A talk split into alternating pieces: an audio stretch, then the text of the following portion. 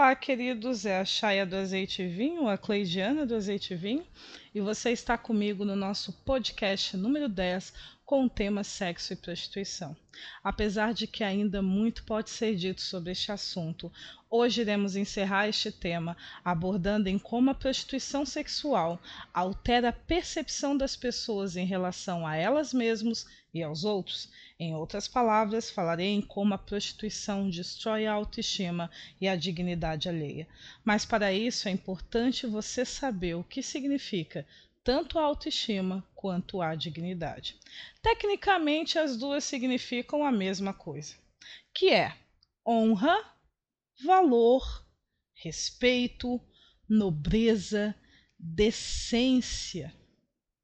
Entretanto, autoestima é quando você direciona a honra ou valor para você mesmo, e a dignidade é quando você direciona estes aspectos para os outros. Em outras palavras, a autoestima é o valor e a honra que você dá a você mesmo, ou a percepção que você tem sobre isso.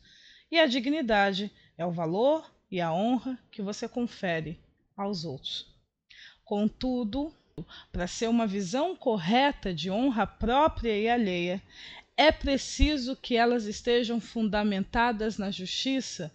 Em outras palavras, é preciso que você se veja e veja os outros da perspectiva do Criador, porque apenas o Criador sabe exatamente o valor real das suas criações. Então, autoestima não é o valor que você acha que você tem, e dignidade não é o valor que você acha que as pessoas têm, mas é você permitir reconhecer o valor que você tem a partir da perspectiva de Deus e você reconhecer o valor que os outros têm a partir da mesma perspectiva. Então você não vai se valorizar de acordo com seus critérios, mas você vai se dar o devido valor da mesma forma como Deus te valoriza. Da mesma maneira, você não vai valorizar ou respeitar as pessoas de acordo com seus critérios, mas você vai considerá-las de acordo com a maneira como Deus as considera. Isso é uma visão correta de autoestima ou dignidade. Entretanto, para que você compreenda melhor em como a prostituição sexual interfere na autoestima e na dignidade, quero que você leia comigo o texto que se encontra em Oséias 4, versículo 10 e 11. Na versão que eu estou lendo, diz assim: que eu acredito que é a CNBB. Vão comer, mas não ficarão satisfeitos. Vão se entregar à prostituição e não se multiplicarão né, não vão gerar filhos com essa entrega. Esqueceram-se do Senhor para só cuidar de prostituição, de vinho e licores que tiram o raciocínio, ou como dizem outras versões, que tiram a inteligência. O raciocínio, o entendimento e a inteligência são diferentes nomes para uma mesma coisa.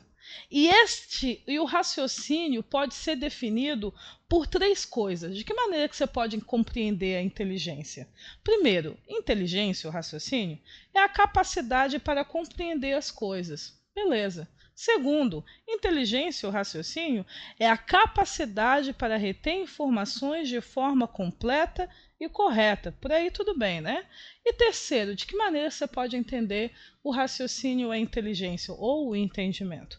a capacidade para transformar a informação numa ação que gera um bom resultado. Então, aqui está falando de estratégia. Você pega o conhecimento, em cima desse conhecimento, cria uma estratégia para ter êxito, para que você tenha sucesso no projeto que você empreendeu. Tudo isso é uma forma de compreender o raciocínio ou a inteligência. E aqui lemos em Oséias que a prostituição sexual tira toda esta capacidade de compreender, reter informação e agir de forma proveitosa. Ou seja, a prostituição sexual te deixa burro. é o que está em Oséias. Uma pessoa presa em prostituição sexual tem uma visão totalmente reduzida, limitada e distorcida de si mesma, dos outros e da vida como um todo, pois todas as coisas, seres e pessoas se resumem na mente do prostituído ou da prostituída ao ato sexual e aos estímulos físicos que ele gera. Por causa disso, o valor de uma pessoa, ou o próprio valor, é considerado mediante a quantidade de estímulos sexuais que ele ou os outros geram. Deixe-me te explicar melhor. Na justiça, o seu valor pessoal ou em Deus, que dá na mesma, né? Quando eu falar justiça, eu estou falando em Deus também, certo? O seu valor pessoal ou o valor de outra pessoa é definido primeiro pelo amor que ela tem de seus pais ou o Criador. Então, você é valorizado à medida do quanto você é amado, correto? Segundo, pelos talentos e habilidades que possui. Então, tanto os talentos naturais, que você nasceu com eles, mas também tem que aperfeiçoar, certo? Porque talento nato ainda precisa de aperfeiçoamento, quanto os talentos adquiridos, funções ou ofícios que você aprendeu ao longo da vida, ou qualquer outro talento que você desenvolveu ao longo da vida. Também o seu valor próprio além de ser medido pelo amor, além de ser medido pelos talentos e as habilidades que você possui ou adquiriu ao longo da vida, também é medido pelas boas contribuições que produz no grande todo que chamamos de vida. Porque em Sião, diferente do que acontece na Terra, você não é valorizado pelo aquilo que você faz. Você é valorizado sempre por aquilo que você faz de bom e correto. Aqui na Terra, não. Aqui na Terra, você, se a pessoa fez, tu já está valorizando ela. Mesmo que aquilo que ela fez é inútil, não funcionou, não deu certo, mas tu diz assim: ah, pelo menos tu tentou. Na em Sião, não. Só as boas obras são valorizadas. Então, você é valorizado em Sião. Como é que é medido o seu amor próprio? Pelo amor que você recebe, pelo amor que Deus tem por você, pelo amor que os seus pais têm por você. Então você já tem valor só por você ser amado. Depois, pelos talentos e habilidades que você possui ou adquire ao longo do tempo. E por último, pelas boas obras, pelas obras proveitosas, úteis e benéficas que você fez. Neste ambiente correto, você é mais do que um meio para um fim um corpo para uma cama, uma ferramenta ou veículo para o ato sexual. Você é relevante, determinante e essencial. Literalmente, há pessoas na vida que não conseguiriam viver sem você.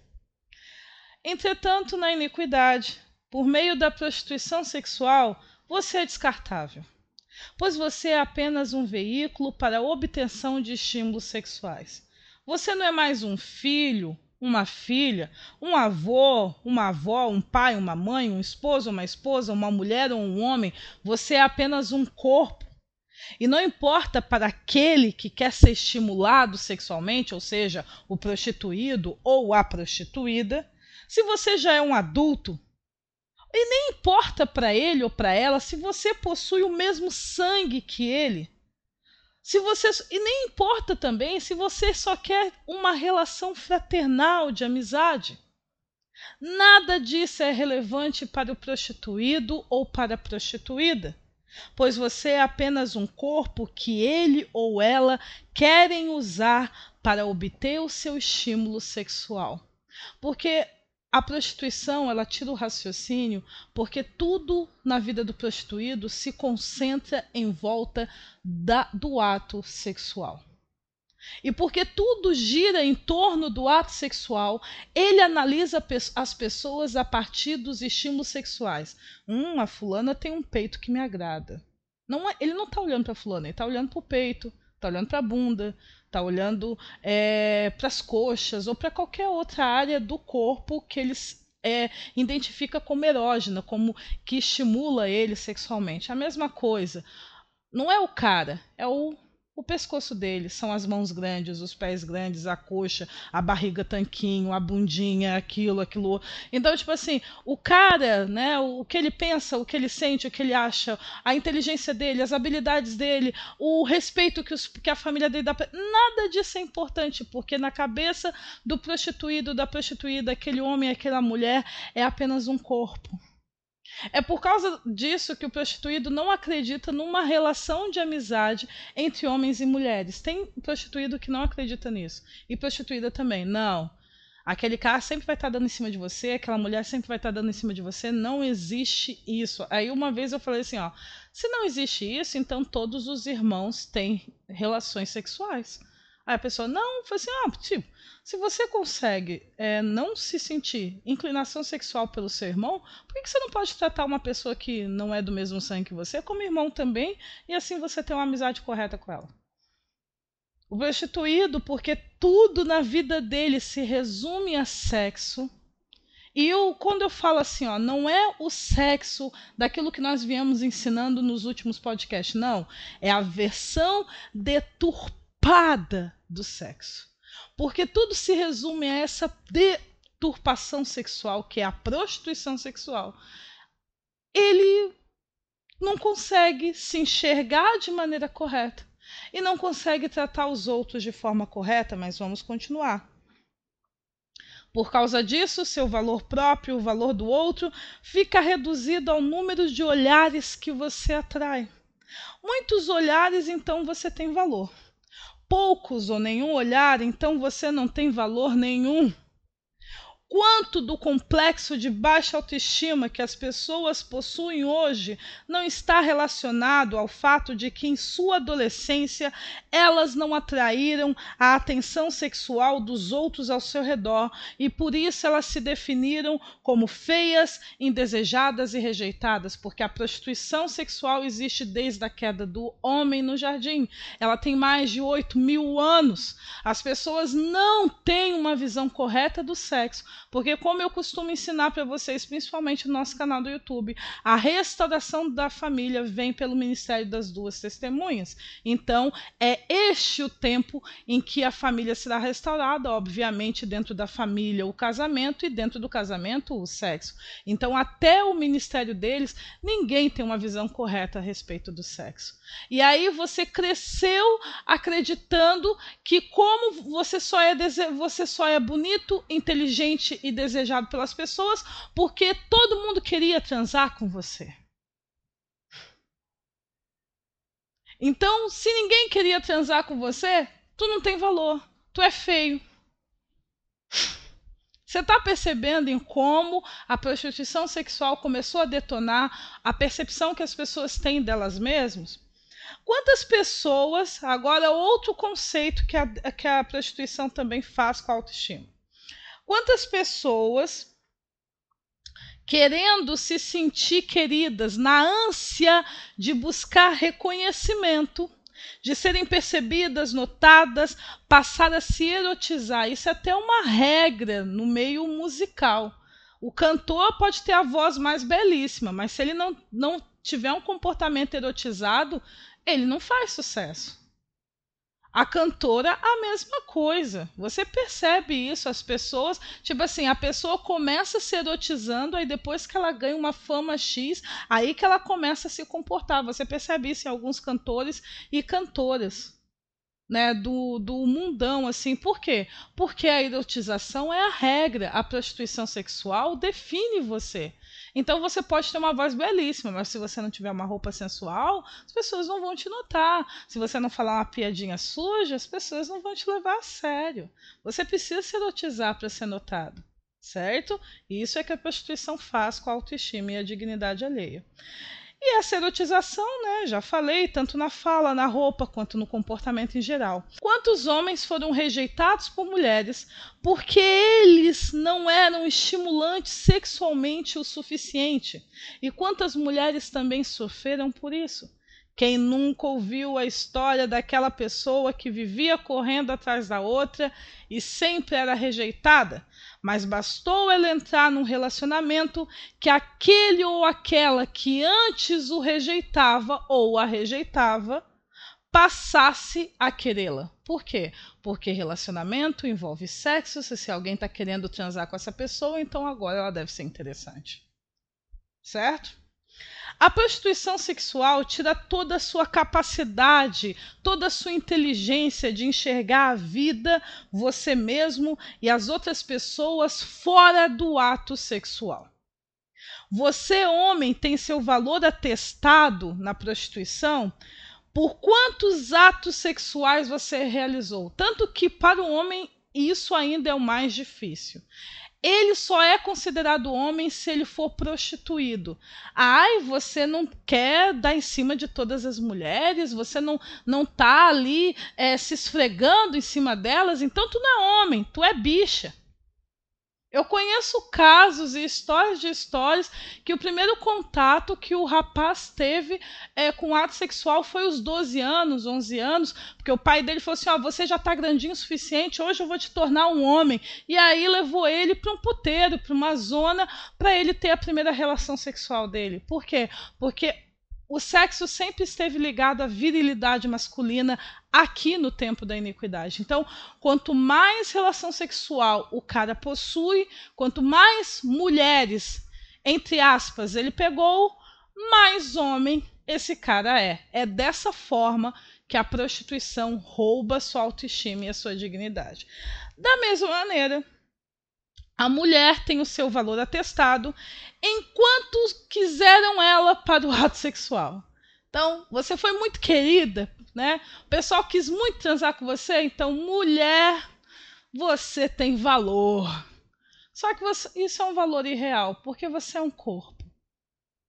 Tanto que é assim que quantos casos que a gente também conhece do carinha que está lá tendo relações sexuais com uma mulher o tempo todo, de uma mulher que está tendo relações sexuais com o homem o tempo todo, e basta que esta mulher se apaixone por outro cara, que aquele cara com quem ela estava transando, ela já larga ele no mesmo dia. E o, e o contrário também acontece. Que basta que aquele cara se envolva emocionalmente, romanticamente com outra mulher, que ele pegue e larga aquela guria que ele não saía da cama dela. Por quê? Porque na relação, na prostituição sexual, você é só um corpo e nada mais. Você não é importante, é o seu corpo que é relevante. É, é os estímulos que esse corpo gera. Na iniquidade promovida pela prostituição, seu valor é só este, nada mais. E não importa se for seu filho ou filha, Pois se você não o tratar apenas como um corpo, os outros prostituídos farão isso. Por quê? Porque incesto é uma realidade. E existe duas realidades para o incesto, que é a relação sexual entre parentes do mesmo sangue. Realidade consensual e o estupro. Certo? Então, se você não tratar seu parente como um corpo, outras pessoas farão isso. Eu estou encerrando o nosso podcast de hoje, mas eu quero ainda falar algumas considerações para você sobre esse assunto. A primeira delas é assim, ó. Entenda que na justiça, se você for dos que se casam, apenas uma pessoa deverá realmente amar e querer você nesse sentido. Por isso, não se defina por quantidade de olhares que atrai, pois os outros estão cobiçando alguém que não pertence a eles. Você, se é do grupo dos que se casa, pertence a uma pessoa somente. Não é uma multidão, é uma única pessoa. E cobiça, mesmo que não pareça, é um problema muito sério. A gente ainda vai falar sobre isso aqui. Se não for aqui, vai ser no nosso canal do YouTube. Um pecado muito grave um crime mesmo contra a justiça de Deus. A segunda coisa que eu quero falar para você é que nós entendemos que a família e, consequentemente, o casamento e o sexo estão sendo restaurados nesta época. Eu já falei um pouquinho disso agora, né? Por isso, não se condene por ter esta visão incorreta da vida desde cedo na sua vida. O que vai te conduzir à mudança não é a sua condenação, mas o seu arrependimento, porque se você ouviu nossos áudios e percebeu, eu sou um prostituto sexual, eu tenho uma visão prostituída a respeito de sexo. Querido, não te preocupa, isso é um problema que está sendo resolvido agora, que Deus determinou que fosse resolvido nesta geração, aonde a família foi completamente destruída. Então não importa se você tem uma visão prostituída, o que não dá é que você permaneça com ela. Então não se condene, só se arrependa e mude e comece o processo de mudança de mentalidade beleza? Terceira coisa que eu quero falar com você: se você sempre se definiu ou definiu aos outros pelos estímulos sexuais, está na hora de restaurar sua autoestima e dar aos outros a honra e o valor que eles merecem. Você e eles são mais do que um meio para um fim, um corpo para uma cama, uma ferramenta sexual.